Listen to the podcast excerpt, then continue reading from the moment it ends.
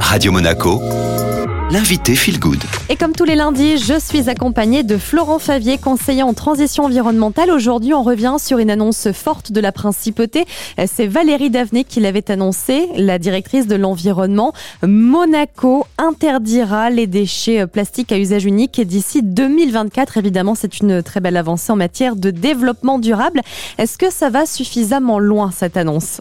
Largement parce que le gouvernement ne part pas de zéro, au contraire, il avait déjà montré qu'il pouvait être précurseur sur la question. Dès 2016, il a décidé l'abandon des pailles et touillettes en plastique, par exemple, puis des couverts jetables, des barquettes en polystyrène dans les plats emportés, des cotons-tiges, des confettis en plastique et même des lâchers de ballons de baudruche, projet largement soutenu par l'Institut océanographique d'ailleurs. Est-ce que pour les auditeurs, Florent, vous pouvez nous faire un, récap euh, de cette interdiction qui va être progressive évidemment? Euh, Quelles sont un petit peu les échéances à Monaco? Dès 2022, les jouets en plastique offerts par certains restaurants seront interdits dans les menus enfants, de même que les emballages autour de certains fruits et légumes frais ou les sachets de tisane et de thé en plastique par exemple. Le secteur de la restauration emportée euh, devra également s'adapter en ne fournissant plus systématiquement et gratuitement de couverts en plastique.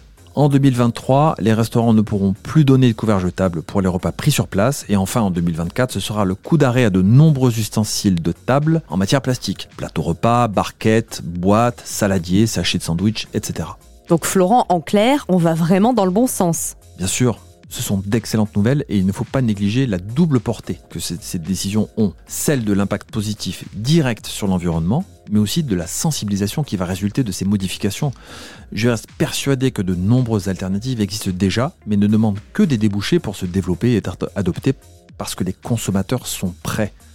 Et puis, le plastique nous coûte beaucoup plus cher qu'on ne le paye. Il est produit à base d'hydrocarbures, il ne disparaît jamais vraiment de la nature, mais se fractionne en morceaux de plus en plus petits. Il empoisonne ainsi toute la chaîne alimentaire, l'eau, l'air, au point qu'une étude du WWF estime que nous ingérons chaque semaine près de 5 grammes de plastique, soit l'équivalent d'une carte de crédit. Alors oui, ces annonces gouvernementales sont courageuses et opportunes, même si le problème du plastique est bien plus insidieux puisque nos vêtements par exemple sont les plus grands pourvoyeurs de microplastiques dans l'environnement et pour cela il n'y a pas encore beaucoup d'alternatives.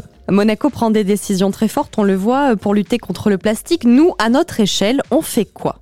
Je dirais qu'un déchet plastique vaudra toujours mieux dans une poubelle, donc incinéré ou, euh, ou enfoui, que n'importe où ailleurs. Alors même s'ils ne sont pas les vôtres, ramassez les déchets plastiques qui traînent dans les rues, sur les routes, au bord de l'eau ou à chaque fois que vous en voyez un, et plus ils sont gros, mieux c'est. Florent, merci beaucoup. On se retrouve dès la semaine prochaine pour My Positive Impact. Cette interview est disponible en podcast. Rendez-vous sur Apple Podcast, Spotify ou encore Deezer. Vous tapez Radio Monaco Feel Good. Et puis maintenant, on poursuit notre belle matinée ensemble en musique sur Radio Monaco.